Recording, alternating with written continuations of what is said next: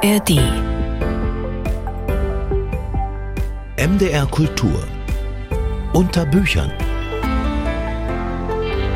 über Bücher mit Büchern, die Bücher im Blick. Hier ist der Literaturpodcast, der all das versucht, jede Woche neu, hier in der ARD Audiothek, bestenfalls in der App, jeden Mittwoch und jeden Freitag.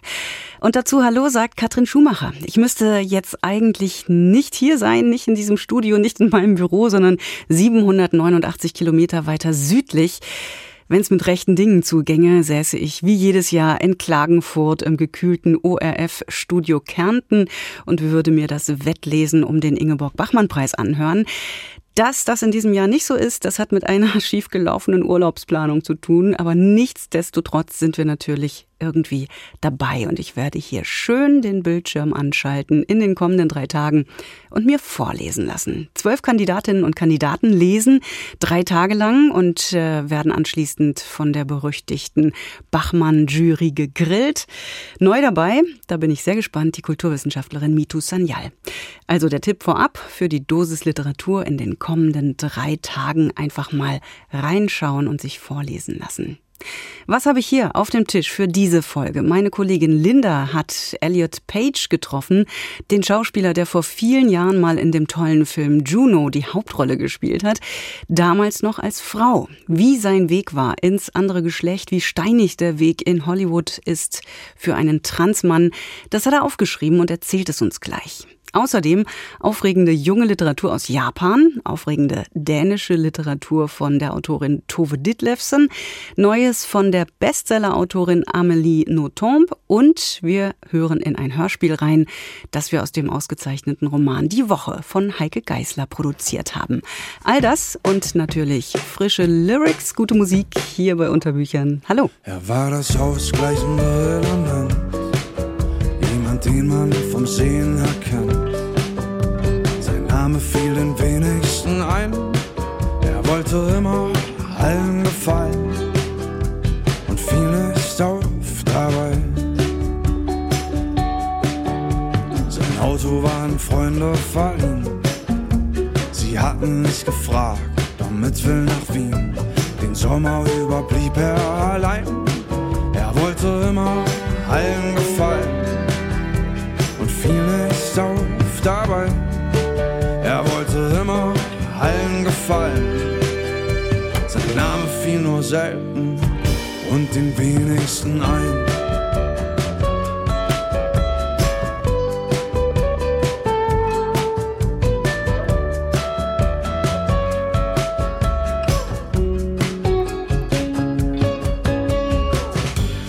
Dann fiel der Regen. Nicht wohin und wollte Erregung, doch wusste nicht wohin. Er wollte immer allen gefallen und fiel nicht auf dabei. Er war der Mittelweg in Person, war nur selten verstimmt, vergriff sich selten im Ton. Er fiel auf andere rein, er wollte immer allen gefallen fiel nicht auf dabei. Er wollte immer allen gefallen. Sein Name fiel nur selten und den wenigsten ein.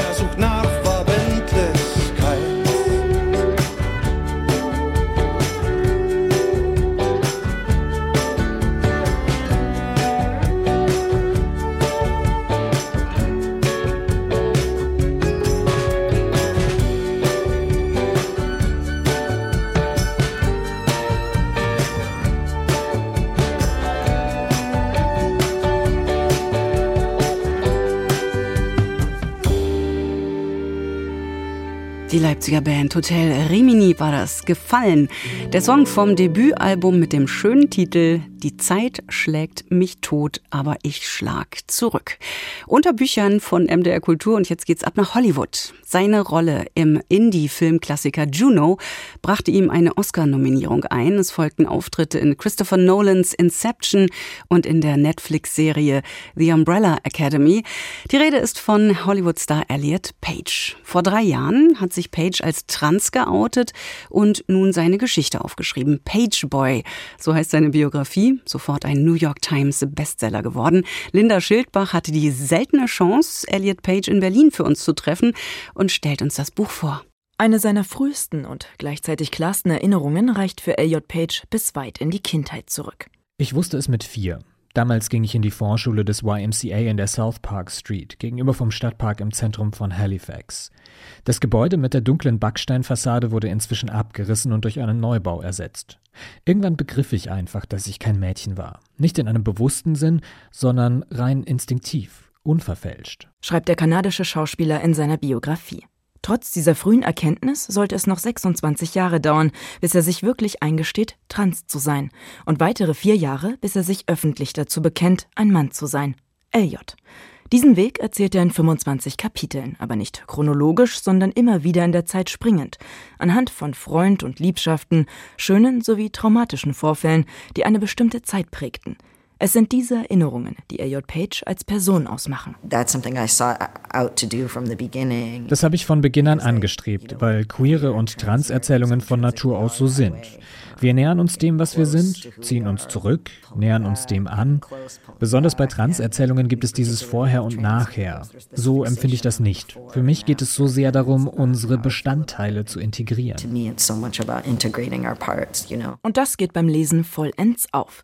In Page Boy wird der Schauspieler zu einem offenen Buch. Aber es ist nicht immer eine leichte Lektüre.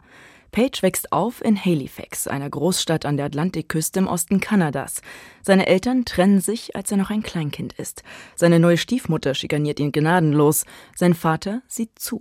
Mit elf beginnt Page die Schauspielerei. Eine Internetfreundschaft entpuppt sich als Stalker. Als Jahre später die Polizei einschreitet und der Vater davon erfährt, droht er seinem Kind Schläge an, statt ihn in Schutz zu nehmen. 2007 katapultiert der Indie-Kultfilm Juno den 20-jährigen Elliot Page nach Hollywood. Die Traumfabrik vor MeToo, in der das Korsett für Frauen und wie sie auszusehen haben, noch enger geschnürt ist. Sexualisierte Gewalt wird mit Schweigen hingenommen, Homophobie wird lauthals propagiert. Was es bedeutet, die Person, die man liebt, zu verstecken, beschreibt Page eindrücklich. 2014 outet er sich als queer. Generell gibt er Beziehungen, Affären und Freundinnen, also dem Verliebtsein, einen großen Raum im Buch. Ich glaube, das war für mich in vielerlei Hinsicht eine Überlebensstrategie. Ich wusste weder, wie ich allein zurechtkommen sollte, noch wie ich allein sein sollte, und ich habe mich sehr an Menschen geklammert. Ich denke, das liegt auch am Gefühl der Liebe und was es mit uns macht, dieser Serotoninrausch. Wir transzendieren sozusagen. Und kann so auch dem eigenen Körper entkommen. Denn dieser sieht einfach nicht so aus, wie AJ Page sich fühlt. Es ist ein schier endloser Kampf gegen sich selbst, angeheizt von Eltern, Freunden, Kollegen, ja, der Gesellschaft. Page versucht, das Gefühl wegzuignorieren, wegzusaufen, wegzuhungern, wegzuritzen. Nichts nützt. Diesen Selbsthass, dieses Gefühl des Falschseins beschreibt er in empathischen Sprachbildern. Etwa wie es ist, wenn man ein Leben lang sein eigenes Spiegelbild meidet und dafür seinen Schatten beobachtet. Kritisch fragt er sich immer wieder, warum es so schwer für ihn ist, feminine Kleidung zu tragen. Im Alltag, aber auch auf Premieren. Stell dir das unbequemste, demütigendste Teil vor, das du tragen könntest. Du fühlst dich absolut unwohl darin. Es ist eng, du willst es abhellen, dir vom Leib reißen, aber du kannst nicht, Tag aus, Tag ein. Und würden die Leute erfahren, was darunter verborgen ist, wer du ohne dieses Leid wärst, würde die Scham gnadenlos über dich hereinbrechen, zu groß, um sie zu ertragen. Die Stimme hatte recht. Du verdienst die Demütigung. Du bist abscheulich, du bist emotional, du bist nicht echt. Doch Pageboy ist keine Geschichte der Entmutigung. Es ist ein Plädoyer für Empathie. Es ist eine Liebeserklärung an seine Mutter, an Freunde, die ihn in den schlimmsten Phasen des Lebens unterstützt haben und an die queere Community. Die Familie, die einen akzeptiert, wie man ist und die in ihrer Vielfältigkeit jedem Einzelnen zeigt, dass Mensch nicht allein ist. Und so finden sich neben den vielen schmerzhaften Momenten auch optimistische, lustige und glückliche in Elliot Pages Biografie wieder. Unerwartet und dennoch passend endet das Buch mit einem Konzert der queeren Ikone Peaches, das Elliot Page als 16-Jähriger besucht. Die Freude, die ich in diesem Moment empfand, wie viel weniger allein ich mich fühlte zwischen all diesen Menschen. Am Ende des Buchs komme ich darauf zurück, weil ich da schon das Gefühl hatte, auf dem richtigen Weg zu sein. Diese Freude, dieser Funke, den ich in diesem Moment gespürt habe, ist jetzt der Funke, den ich immer in meinem Leben habe. In Zeiten, in denen das soziale Klima rauer und Hass gegen Transmenschen geschürt wird, ist eine Biografie wie die von Elliot Page auch ein Akt des Mutes, trotz oder gerade wegen seiner Berühmtheit.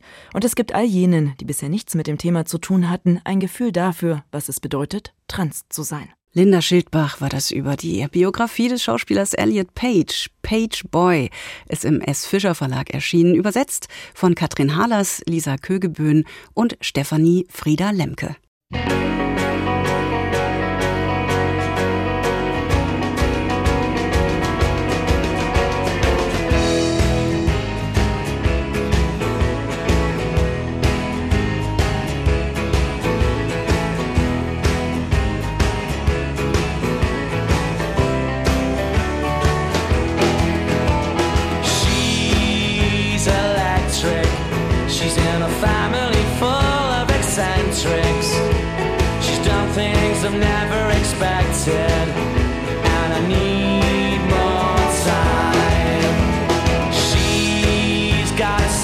and got on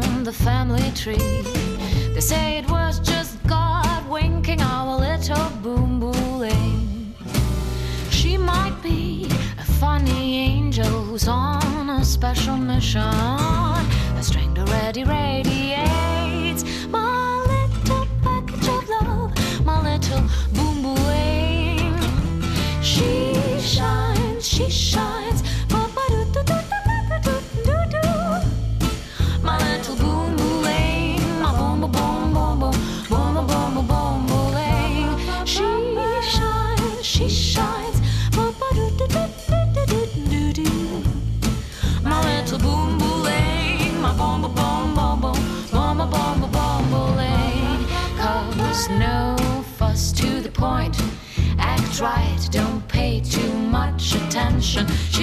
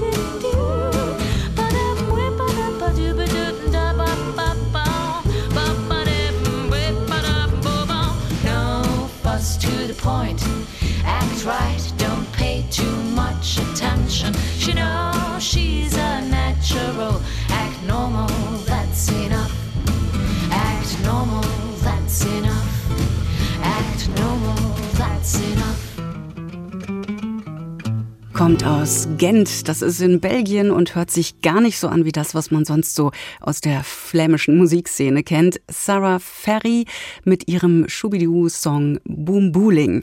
Und hier ist Literatur von MDR Kultur, eine Stunde unter Büchern.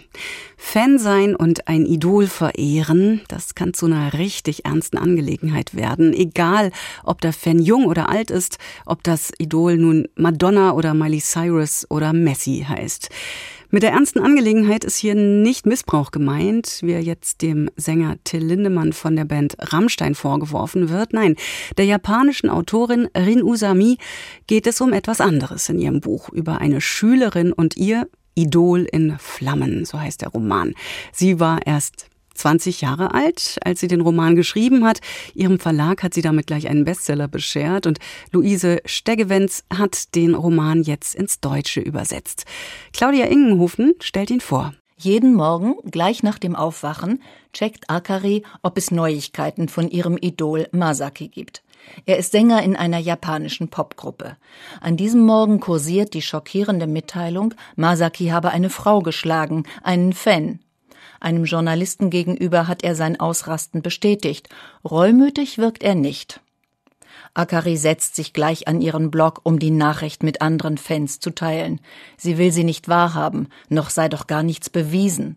Auf jeden Fall sollten jetzt alle Fans zusammenhalten und ihrem Idol beistehen. Akari ist 16 und das Sorgenkind ihrer Familie. Während ihre große Schwester lernt und aufräumt und auf keinen Fall die Mutter verärgern will, empfindet Akari nichts als Schwere. Man muss die Gesichtsmuskeln heben, um sich zu unterhalten, sich waschen, weil der Körper Schmutz produziert, die Nägel schneiden, weil sie wachsen. Aber ich schaffe nicht einmal dieses absolute Minimum, selbst wenn ich meine ganze Kraft dafür aufbringe. Immer schlägt mein Körper viel zu früh einen anderen Weg als mein Wille ein. In ihrem Kopf stolpern Gedanken. Sie kann sich in der Schule auf nichts konzentrieren. Nach schulärztlicher Untersuchung werden ihr Tabletten verordnet. Akari wird schlecht davon, sie nimmt sie nicht mehr. Nur auf eines kann sie sich mit allen Sinnen einlassen, auf ihr Idol.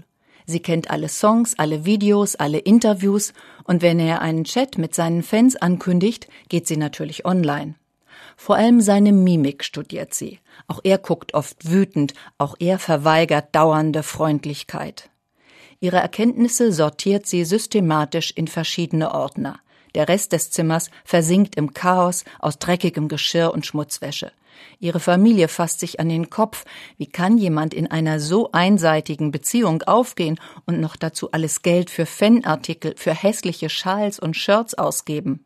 Aber ich finde, dass in der Distanz, die durch einen Handy- oder Fernsehbildschirm oder den Abstand zwischen Bühne und Publikum entsteht, etwas Rücksichtsvolles und Tolerantes liegt. Unsere Beziehung wird niemals durch irgendetwas, das wir sagen, enger. Sie geht aber auch nicht kaputt, weil ich etwas falsch mache. Die Anwesenheit einer Person auf eine gewisse, immer gleiche Entfernung zu spüren, kann meiner Meinung nach ein Gefühl von Sicherheit vermitteln. Manchmal erinnert sie an eine Novizin in religiöser Verzückung, die ja auch ohne direkten Kontakt zu ihrem Idol auskommt. Aber die Nonne lebt in Gemeinschaft. Akari dagegen fliegt zu Hause raus. Es geht ihr elend. Sie jobbt in einem Lokal, um CDs kaufen zu können, die sie längst besitzt. Mit jeder CD kann sie ein weiteres Mal bei der Beliebtheitswahl für Masaki stimmen. Ihr ist klar, wie sie sich abzocken lässt von der Merchandising-Industrie aber gerade jetzt braucht er doch alle Unterstützung. Rin Usami macht sich nicht lustig über noch so absurde Aktivitäten. Sie verrät ihre Heldin nicht. Sie gesteht ihr zu, dass der fortgesetzte Fankult auch Halt gibt, obwohl er sie finanziell und körperlich ruiniert. Rin Usami erzählt kurz, lebendig und bewegend von der verzweifelten Selbstbehauptung eines Teenagers. Auch in Deutschland könnte sie mit diesem Debütroman ein großes Publikum erreichen, jung wie alt. Akari schreit sich bei einem Konzert die Seele aus dem Leib. Es ist das Abschiedskonzert der Band. Ihr Idol will kein Idol mehr sein und sie verliert ihre Rolle. Es braucht noch etwas Zeit, bis sie beschließt, ihr vermülltes Zimmer aufzuräumen. Der erste Schritt, sie hebt Wattestäbchen vom Boden auf.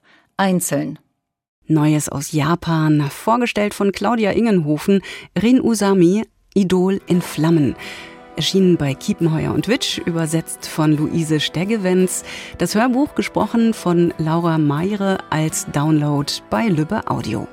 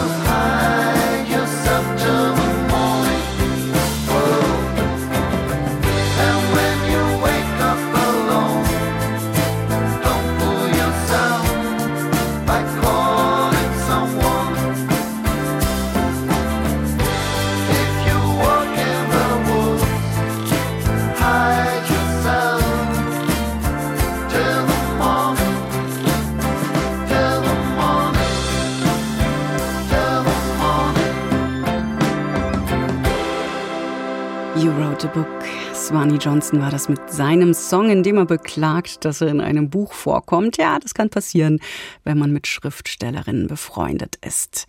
Unter Büchern eine Stunde Literatur von MDR Kultur.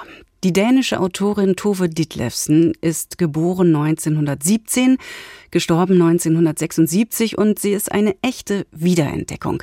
Im letzten Jahr wurde ihre Kopenhagen-Trilogie euphorisch gefeiert. Auch im 1968 erschienenen Roman Gesichter umkreiste sie ihre eigenen Lebens- und Leidensthemen, also den Milieuwechsel aus der Arbeiterschicht in die literarische Welt, scheiternde Ehen, Depression, Abhängigkeit und Selbstmordgedanken. Ihre Heldin Lise, die greift zu Schlaftabletten nicht, um aus dem Leben zu scheiden, sondern als Hilfeschrei. Sie wird rechtzeitig in die Klinik gebracht, fixiert an ein Bett, aber da bricht ihre Psychose erst so richtig aus. Den Frauenfiguren in dem Erzählungsband Böses Glück, um den es uns jetzt geht, ja, denen geht es nur unwesentlich besser. Die meisten von ihnen verstecken ihre eigentlichen Wünsche hinter einer heilen Alltagsfassade und sie spielen ein Spiel, aus dem sie stets als Verliererinnen hervorgehen. Ursel Allenstein hat die illusionslosen Stories von Tove Ditlevsen übersetzt. Erstmals erscheinen sie auf Deutsch. Ulrich Rüdenauer stellt uns Böses Glück vor. Schon der erste Satz der ersten Geschichte in Tove Ditlevsens Erzählungsband Böses Glück erweist sich als symptomatisch. Helga hatte schon immer und vollkommen widersinnig mehr vom Leben verlangt, als es bieten konnte. Auch wenn die Wünsche oder Sehnsüchte bescheiden sind, sie können gegen die Tristesse des Alltags nicht bestehen. Helgas Traum ist es, einen Regenschirm zu besitzen. Er ist verknüpft mit einem Bild, das sie seit vielen Jahren mit sich trägt. Einmal am Fenster sitzend, sah sie auf dem Hof ein anmutiges, traumgleiches Wesen. Ein langes gelbes Kleid berührte fast den Boden und hoch über einer Fülle von seidigen Locken schwebte ein Regenschirm. Der Regenschirm steht für das andere, selbstbestimmte, elegante Leben. Stattdessen ist da ein schnarchender Mann mit Bartstoppeln, der ihr wie ein Fremder vorkommt, und in ihr sitzt eine tiefe Traurigkeit, das Gefühl, nicht dazuzugehören, unzulänglich zu sein, nicht nur der Regenschirm, den sie sich in einem Anflug von Übermut kauft, geht am Ende zu Bruch, auch dieses Leben ist längst zerbrochen. Helga ist eine von vielen und sie ist eine Leidensgefährtin von Tove Ditlevsen. Die dänische Autorin, die seit der Wiederveröffentlichung ihrer Kopenhagen-Trilogie vor allem in den USA und Deutschland eine Renaissance erfährt, stammte aus einer proletarischen, Frauen auf eine Dienerrolle reduzierenden Welt. Und es kostete sie viel, den vorbestimmten Weg als desillusionierte Hausfrau und Mutter zu verlassen. Ditlevsen schreibt über jene Frauen, denen das nicht gelingt. Nur heimlich halten sie an ihren Hoffnungen und Idealen fest, während sie an inneren Widerständen, den Spannungen ungleicher Ehen und der Unbarmherzigkeit sozialer Normen zu ersticken drohen. Und weil sie in dieser Lage sind, werden sie zu sensiblen Beobachterinnen, Sie erkennen die Risse, so fein sie auch sein mögen, sie verstehen sich auf die subtilsten Regungen, es entgeht ihnen wenig, was sie schier noch machtloser erscheinen lässt. Traurig und aus weiter Ferne lächelte sie ihn an. Es ist vorbei, dachte sie, noch nicht jetzt, auch nicht morgen. Vielleicht wird er nie erfahren, dass es vorbei ist. Darin schwingt auch immer eine unveräußerliche Wut mit. Es ist, als ob in diesen verzweifelten Frauen der Sprengstoff schon bereitet sei. Zur Explosion wird es gesellschaftlich aber erst ein paar Jahre später kommen. Ditlevsons Stories, klassische, reduzierte, fast amerikanisch erzählte Kurzgeschichten, entstanden größtenteils in den 50er Jahren. Sie erzählen von unglücklichen Liebesgeschichten und psychotischen Familienkonstellationen, kleinbürgerlichen Lebensentwürfen und mühsam aufrechterhaltenen Männerbildern, von den Hypotheken der Freiheit und den Kosten der Abhängigkeit. Die Sonne ging bereits unter, ihre Schatten fielen auf die rote Mauer. Eine plötzliche Übelkeit überkam die Ehefrau, sie lehnte sich an ihren Mann. Gut, dass du für zwei denken kannst, sagte sie. Nur die Titelerzählung nimmt eine andere Wendung, wenn auch eine zwiespältige. Sie ähnelt der Lebensgeschichte Tove Ditlevsens. Eine junge Frau wächst in ärmlichen Verhältnissen auf, arbeitet in einer Fabrik, das verdiente Geld liefert sie zu Hause ab. Der einzige Ausweg scheint die Ehe mit einem jungen Mechaniker namens Kurt zu sein. Aber da geschieht noch etwas anderes. Die junge Frau verfasst Gedichte, sie liest, sie schreibt sich hinaus aus ihrem Milieu. Eine Zeitschrift will ihre Texte drucken. Innerhalb weniger Tage schob ich meine Liebe zu Kurt von mir, nahm meine Kündigung in der Blechdosenfirma entgegen, wo mich der Direktor dabei erwischt hatte, wie ich gerade ein Gedicht auf braunes Packpapier schrieb. Ich eilte zum Herausgeber, einem dieser unverheirateten Herren mittleren Alters, die sich gern mit jungen Menschen umgeben. Er tröstete mich damit, dass ich durchaus vom Schreiben leben könne und sollte es trotzdem einmal knapp werden, habe er es schon immer als seine Mission angesehen, die Kunst zu fördern. Böses Glück heißt die Geschichte nicht umsonst. Der Schritt in die neue, durchaus feindliche Welt ist unumkehrbar, der Preis ist zuweilen hoch, eine Abhängigkeit löst die andere ab. Ditlevsen selbst litt an Depressionen. 1976 starb sie mit nicht einmal 60 Jahren an einer Überdosis Schlaftabletten. Ulrich Rüdenauer war das über den Erzählungsband von Tove Ditlevsen Böses Glück aus dem Dänischen von Ursel Allenstein, erschienen im Aufbauverlag.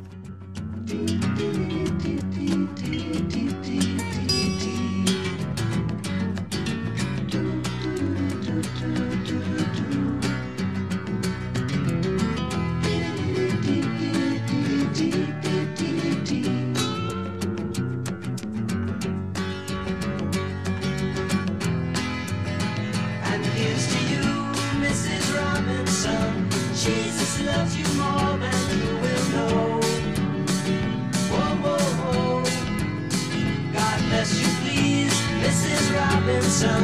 Heaven holds a place for those who pray. Hey, hey, hey. Hey, hey.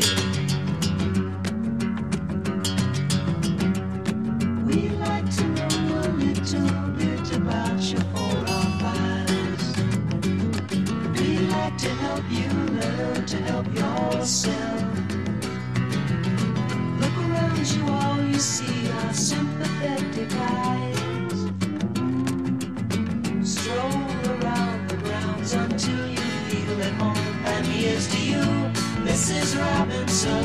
Jesus loves you more than you will know.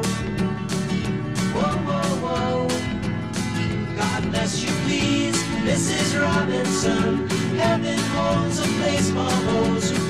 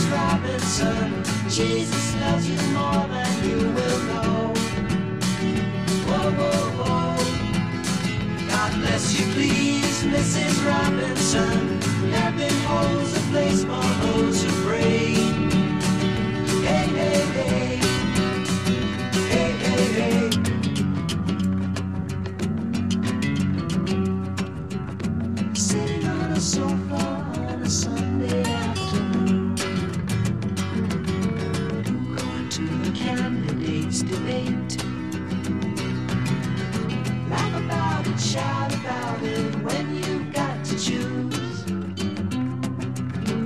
Every way you look at it, you lose. Where have you gone, Joe DiMaggio? Our nation turns its lonely eyes to you. Ooh, what's that you say, Mrs. Robinson? Joe to Joe has left and gone away.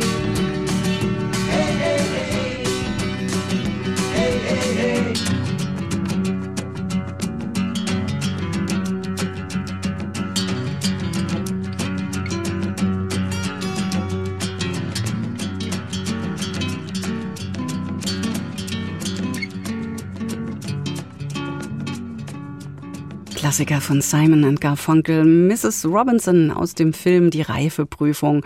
Ist auch eine schöne Idee für einen Filmabend, oder? Hier ist MDR Kultur unter Büchern. Der Ort des Geschehens Leipzig. Die Zeit der Handlung. Eine Woche aus lauter Montagen. Die Personen zwei proletarische Prinzessinnen. Damit ließe sich beschreiben, was der Plot des Romans Die Woche von Heike Geisler ist. Letztes Jahr war er auf der Shortlist des Leipziger Buchpreises. Jetzt gibt es das Hörspiel nach dem Roman, produziert von MDR Kultur. Tobias Barth stellt's uns vor gibt es einen Leipziger, eine Leipzigerin, die nicht auf einer Großdemo war oder daneben stand oder einen kannte, der dabei war oder daneben stand? Für 1989 lässt sich das verneinen, aber um die Zeitenwende 89-90 geht es nur untergründig in die Woche. Wenn da von Montagsdemos die Rede ist, ist der Begriff in der zweiten Ableitung gemeint, gekapert von Patrioten gegen die Islamisierung des Abendlandes, die sich selbst, Achtung, zweite Ableitung, als Wir sind das Volk ankündigen und sich als Alternative sehen, für Deutschland versteht sich. Und gegen die zu demonstrieren, fühlt sich für die Protagonisten des Hörspiels genauso zwingend an wie vergeblich. Wir gehen hier durch eine verlorene Zeit. Wir gehen durch kolossal verschwendete Zeit. Wir gehen durch Rauchschwaden. Wir gehen zwischen den Absperrungen hin und her und werden nicht mehr durchgelassen. Wir gehen durch das blaue Licht der Polizei. Wir werden Tage brauchen, um uns von ihrer Anziehungskraft zu befreien. Wir werden die ganze Woche auf Uniformen, Aufmärsche und Militärparaden, die Sportlichkeit der Bereitschaftspolizei und die Kraft des SEK stehen. Fest steht, wir haben den Montag nicht aufgehalten.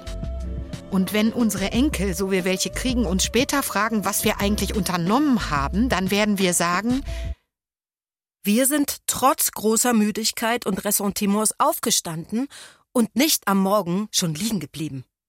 Die Woche hat bei Heike Geißler einen Haken, denn täglich grüßt das raunende, pfeifende, johlende, kampfbereite Montagstier. Jeder Tag der Woche ist wieder Montag. Es gibt auf der Ebene der Chronologie keinen Fortschritt, nur Regression. Und viel Verzweiflung, wortreich und humorvoll gewendeten Zorn. In den Wir-Botschaften der beiden Hauptrollen manifestiert sich eine Klage, die das Gegenteil von Jammerossitum sein möchte eher fundierte Anklage, auch Selbstanklage, die um die eigenen Beschädigungen weiß und um den Ballast der Diktatur, die selbst noch diejenigen in sich tragen, die heute als dritte Generation Ost den Diskurs über die DDR neu zu prägen versuchen. Wir haben ein unausgelebtes Revoltepotenzial. Wir haben es als Kinder ja nicht einmal gewagt, die selbstgemalte Pappmatroschka über der Blumenrabatte der Ehrentribüne vor den Bäuchen der Funktionäre hüpfen und wackeln zu lassen. Wir trugen sie immer sehr ordentlich an ihrem zarten Stiel. Wir würden die Kundgebung gern wiederholen. Unsere Matroschka soll ein Witz und eine Rage sein. Unsere Matroschka soll während der Kundgebung gebären und den Ablauf strapazieren. Wir haben so viele Chancen verpasst. Wir überlegen noch, wie das alles geht. Wir überlegen, wie alles gehen könnte. In dem facettenreichen und oft sehr witzigen Text von Heike Geißler geht es um Ost-West-Konstellationen, um die Revolution von rechts, um Gentrifizierung, um das Frausein im Jetzt, um Mutterrollen und Selbstbehauptung. Es geht aber auch um die Prägung durch Grimms Märchen und sozialistische Mythen. Als proletarische Prinzessin spielt Anja Schneider die Hauptfigur, das alter Ego der Heike Geißler. Wie sie das macht? Großartig auch im Gesang. Ich ziehe mein neues Samtshirt an. Ich glänze wie ein Maulwurf. Ich veredle jeden Abgrund und nehme noch eine goldene Kette dazu, die mir nicht gehört. Ich kämme mir das Haar, bis es schimmert. Ich gehe durch eine vereinnahmte Stadt. Gehe durch eine vereinnahmte Zeit. Ich weiß für Momente oder für immer nicht, wohin mit mir.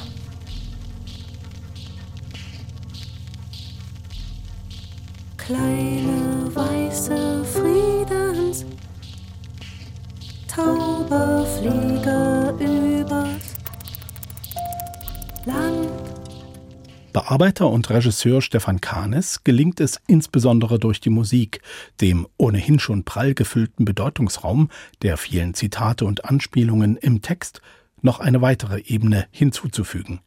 Sie verweist mit Brecht und Brasch auf die tiefen Dimensionen all dieser deutschen Konflikte, die ganz gegenwärtig zum Vorschein kommen. Jede Woche wieder. Und ganz einmalig gebündelt und erkenntnisreich im Hörspiel Die Woche. Fazit unbedingt hörenswert. Tobias Barth stellte vor, die Woche, das Hörspiel nach Heike Geislers Roman zu haben, einfach so und auf Klick in der ARD Audiothek.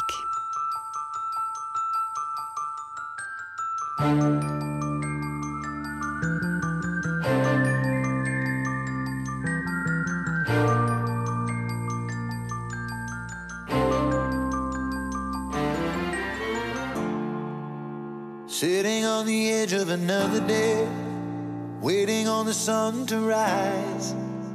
All that I can hear are the thoughts you're thinking. Making up with all of my enemies, memories I don't like. I'm tired of the feeling of your heart breaking. You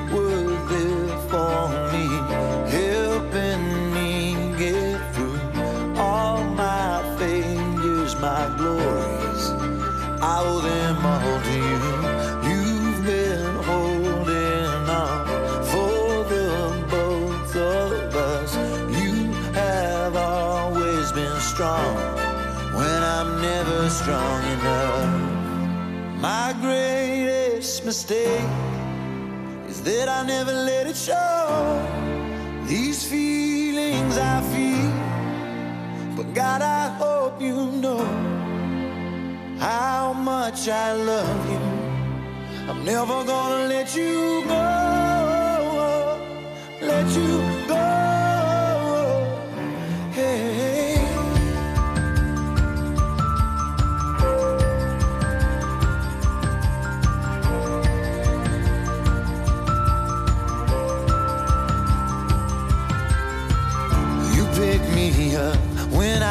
Was down, when I was lost. You came and found me.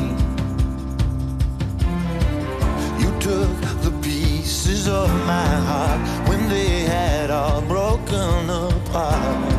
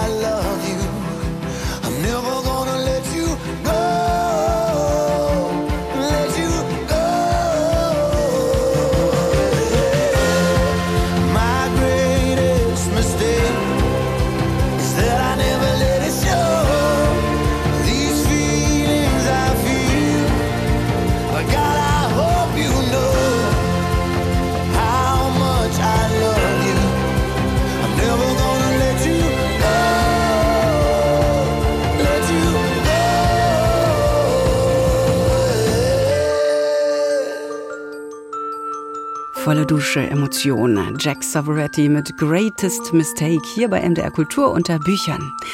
Als Diplomatentochter führte Amélie Nothomb in ihrer Jugend ein aufregendes Leben. Obwohl sie in Brüssel zur Welt kam, wuchs sie in China, Burma und Laos auf, Als Teenagerin betrat sie erstmals wieder europäischen Boden. Nach ihrem Studium der Romanistik debütierte sie 1992 mit dem Roman Die Reinheit des Mörders, dank dem sie viel Aufmerksamkeit erregte. Seither folgten Bestseller, die Millionen Auflagen erzielten und in mehr als 40 Sprachen übertragen wurden.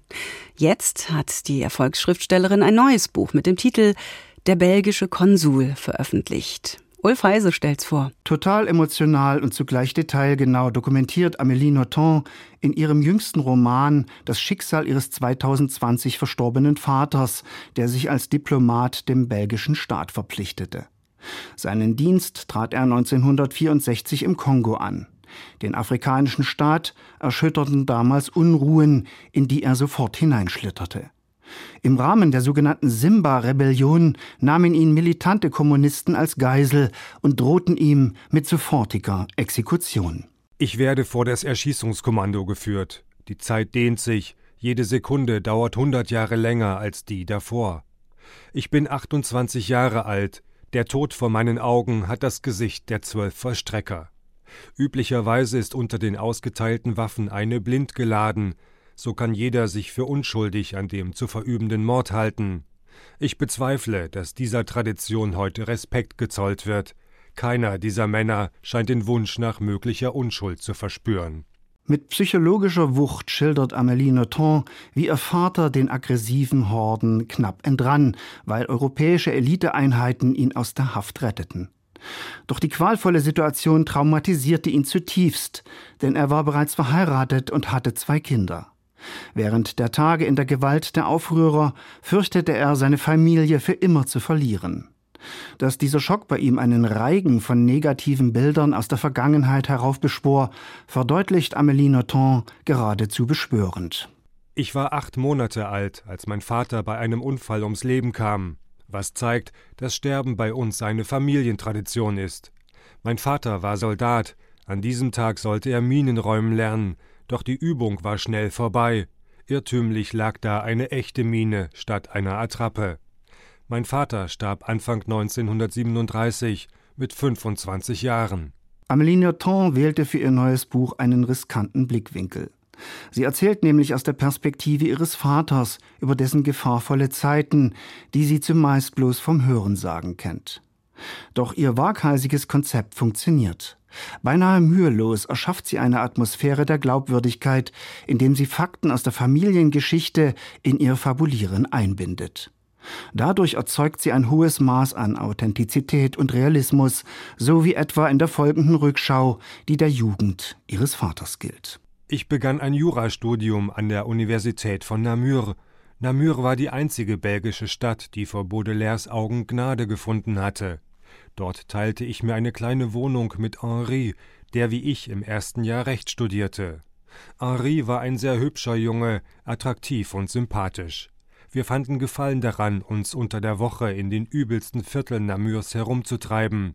Am Wochenende kehrten wir heim nach Brüssel, wo wir zu denselben eleganten Soireen eingeladen wurden. Gezielt gestaltet Amélie Nothomb ihren Roman in zyklischer Form. Deshalb kehrt sie am Ende zum Motiv des Anfangs zurück. Nochmals rückt sie dann die Schrecken ins Visier, die fast zum Mord von Fanatikern an ihrem Vater führten. In dieser Szene offenbart sich ihre Meisterschaft in Sachen Illusionslosigkeit. In meiner Zelle gab es eine Matratze. Zunächst hielt ich das für eine Vergünstigung, da ich wie die anderen seit Wochen auf dem Boden schlief. Doch die Desillusionierung folgte auf dem Fuße, die Matratze stank unvorstellbar. Fest entschlossen, meine Klausur für eine Schlafkur zu nutzen, legte ich mich also auf den Boden. Die Ratten brachten mich schnell davon ab. Zum wiederholten Mal entpuppt sich Amélie Nothomb hier als Vorreiterin moderner Prosa, indem sie Fiktion und Wirklichkeit perfekt vermengt. Ungeachtet des hochdramatischen Themas, das sie anpackt, vereint sie stilistische Eleganz geschickt mit Unterhaltsamkeit. Diesem Mix begegnet man sonst nirgendwo. Ulf Heise war das über Amélie Nothombs jüngstes Buch Der belgische Konsul, erschienen im Diogenes Verlag aus dem Französischen von Brigitte Große. Und das war die Stunde Literatur von MDR Kultur, wie immer jeden Mittwoch frisch zu haben im Radio und in der ARD Audiothek. Und in der nächsten Folge, da geht's auf in die Welt. Das Rudolstadt-Festival, das kommt. Und während da Weltmusik auf die Bühne kommt, habe ich hier korrespondierende Bücher rausgesucht. Afrikanische Literatur zum Beispiel und auch eine Entdeckung aus Island. Ahoi, gutes Lesen wünscht Katrin Schumacher. Why don't you shut the door and close the curtains? Cause you're not going anywhere. He's coming up the stairs, and in a moment, he'll want to see your underwear. I couldn't stop it now, there's no way to get out.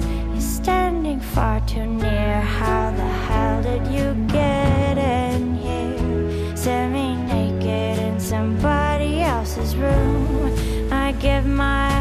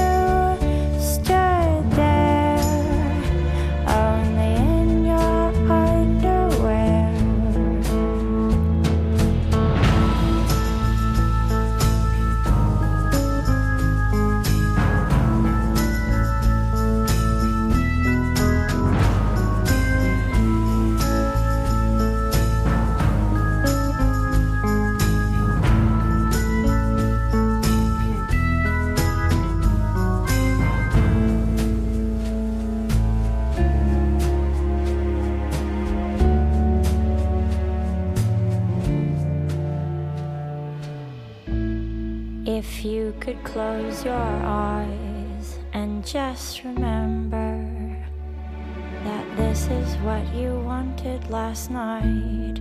So, why is it so hard for you to touch him? For you to give yourself to him? I couldn't stop it now. There's no way to get out. He's standing far too near.